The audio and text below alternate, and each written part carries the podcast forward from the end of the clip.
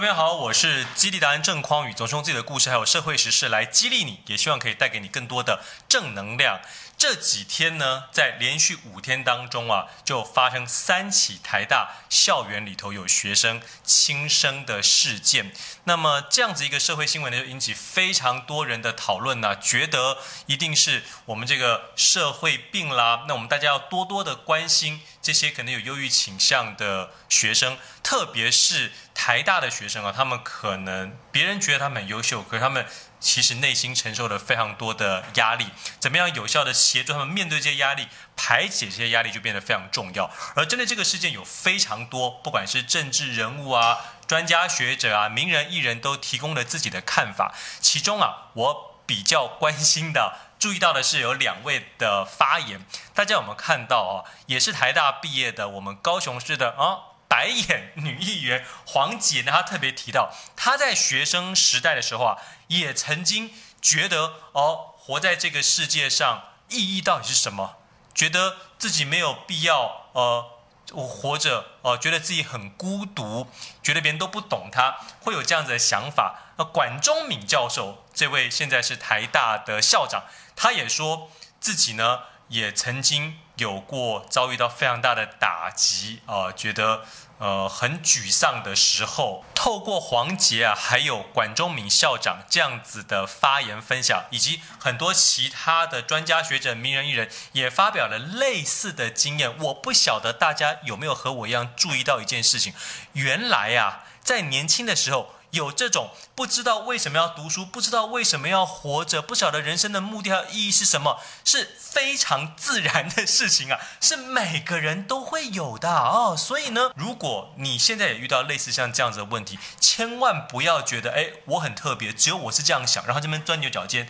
你要认知到说哦，原来每个人都会有这样的想法呀。哎，好，那既然我跟大家都一样了，好吧，那。日子还是要过下去啊，我该怎么面对？哎，你的这个想法就会完全不一样，而不是让自己一直陷在一种啊，我怎么可以这样想？我这样是不是太懦弱了？如果大学没有毕业，或者我现在读的书、读的这个科系不是我自己喜欢的，我可能对不起我的爸妈啊，我爸妈、同学、其他人会怎么看我？你就给自己非常非常多的这样子的压力。可当你一觉得，哎，那本来就是这样子啊，本来每个人活在这个世界上。就是会有这些压力嘛，那我们就好好去走完它，面对它，不就 OK 了吗？哦，所以第一个，我觉得我们内心啊，要先认知到这件事情，认知到觉得生活没有意义，还有没有目的，这件事情是非常正常的、很自然的，每个人都会发生的。之后呢，不去逃避它啊，我们去。面对它，光是这一点的认知啊，就可以让你在有这种想法的时候，不会产生比较一些偏激的想法。那么，在实际面对这种觉得孤独啊，觉得没有人懂我啊，觉得我在这个世界上到底有什么意义，这种想法的时候呢，我认为你可以采取以下三个步骤。第一个步骤就是你非常刻意的。就是要把自己现在活在这个世界上所做的任何的事情，过去到现在累积，都把它赋予正向的意义。各位注意哦，是刻意的要这么想。因为呢，如果你已经接受了我们人呐，是很自然会有一些负面想法，觉得自己没有意义的话，那我们偏要反着干。我就是要觉得我自己在做的事情、说的话。都是非常非常有意义的，这样子你才会觉得每天活着是有目标、是有目的的嘛。哦，所以说，不管你在做任何事情，第一个，先珍惜你自己现在所拥有的，不要去想着你没有的、做不到的。比如说，你如果在台大觉得功课压力很大，同学们都非常优秀，这个时候你不要想着，哎呀，那我能不能考赢谁，考到多少分？而是想着，哎，我在台大我已经很不错了。你老是想着你拥有的，不要想着你没有的，并且呢，把你从以前到现在做过的事情都刻意的去赋予它正向的意义。那么这样子，你就会活得比较开心。那像比如说，当时的我呢，因为大学联考没有考好，我考进了政大哲学嘛。本来也是觉得，哎呀，我过去努力的目标，想要念台大法律，这样这个目标没有达成。我这个人是不是就是一个 loser 呢？但我刻意的换一个方式去想，觉得哎，说真的，其实能考这个分数，赢过很多人了，哎，能进政大已经很好啦。然后呢，能念哲学系，正是因为哲学系的功课不是那么重，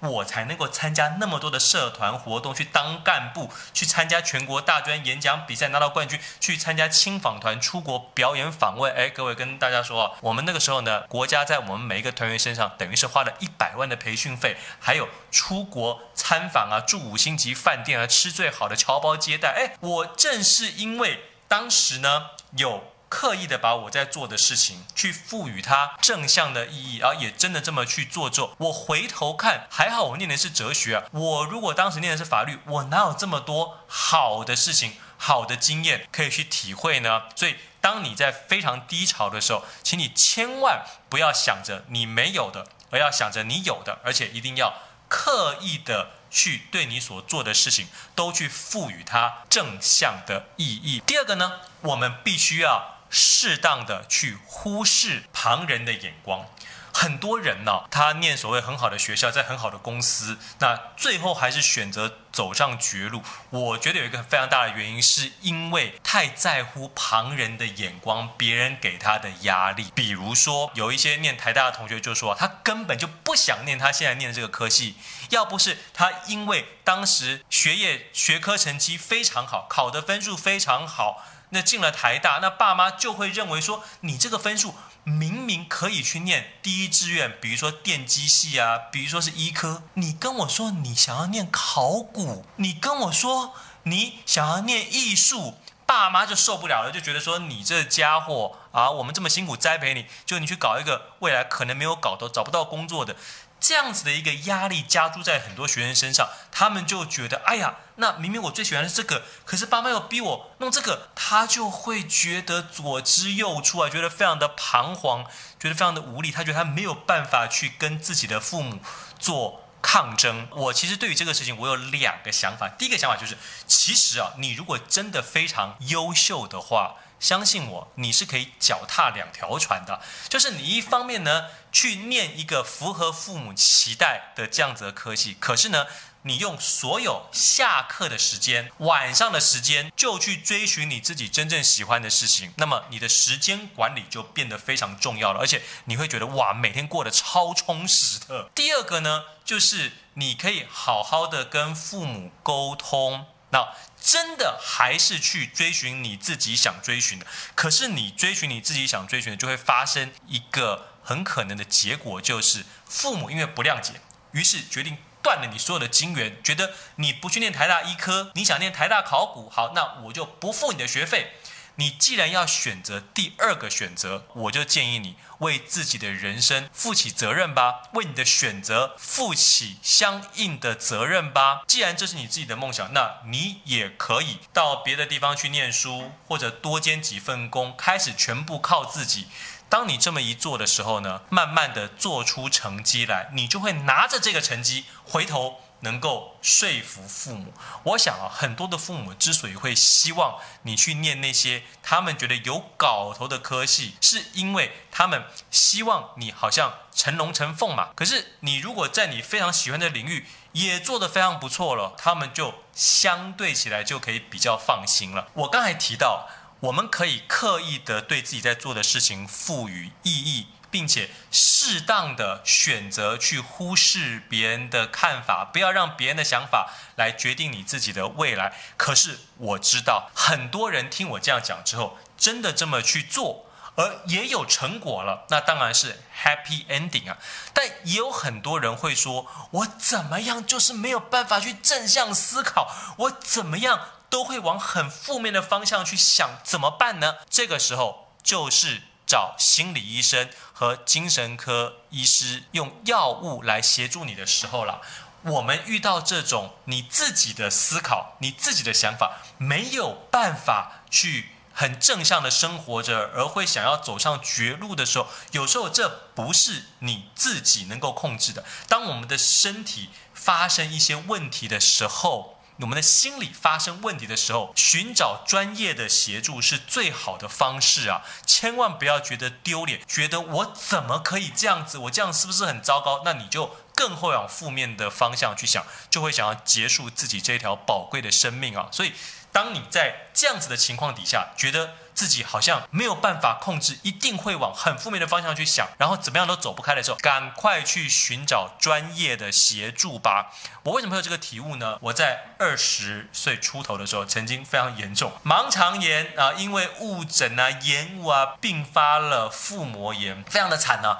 这开了非常大的刀，然后开完刀之后，除了插尿管之外呢，那个躺在床上，我跟大家说，那伤口是让你晚上痛到没有办法睡觉的。医生跟护士也提醒。我，如果你晚上睡不着的话，赶快按个铃，哎，他们就会过来给我一针啊，什么呢？就是药用吗啡嘛，哎，这个药用吗啡一打下去之后，哎，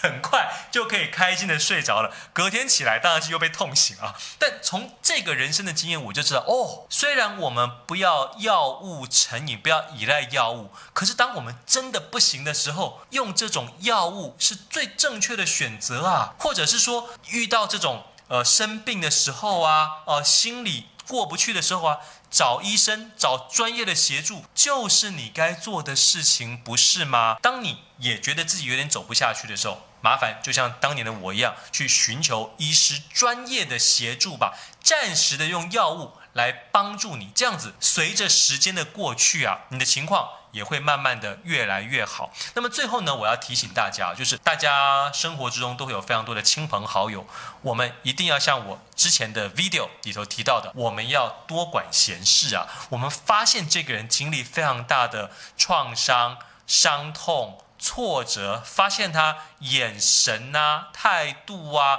都不对的时候，对他多一点关心，多一点倾听，多一点陪伴，多一点鼓励的时候，哎，鼓励也要注意啊，不要讲一些在别人听来是风凉话的这种话。你呢，其实好好的倾听，协助他，让他看到自己有的，不要老是想着自己没有的，他的状况就会好非常多。又或者，你可以把我的影片。一些正向的影片还有书籍传递给他，让他知道原来他是可以自己打造这样一个正向的生活圈，还有思考回路的时候，他的人生就能持续活得健康开心。我们呢，现在有一系列送书的活动，只要你跟我们的影片留言、按赞、分享，跟我们进行一些互动、提问也 OK 哦，我们就会把。这一本《非凡任性》送给你啊，《非凡任性》非常符合我们今天讲的主题，对吧？在所有跟我们互动的朋友里头，我们会抽出一位幸运的朋友，把这本书送给你。希望你也能够培养出非凡任性，来面对人生各种的挑战。我们下次影片再会了，拜拜。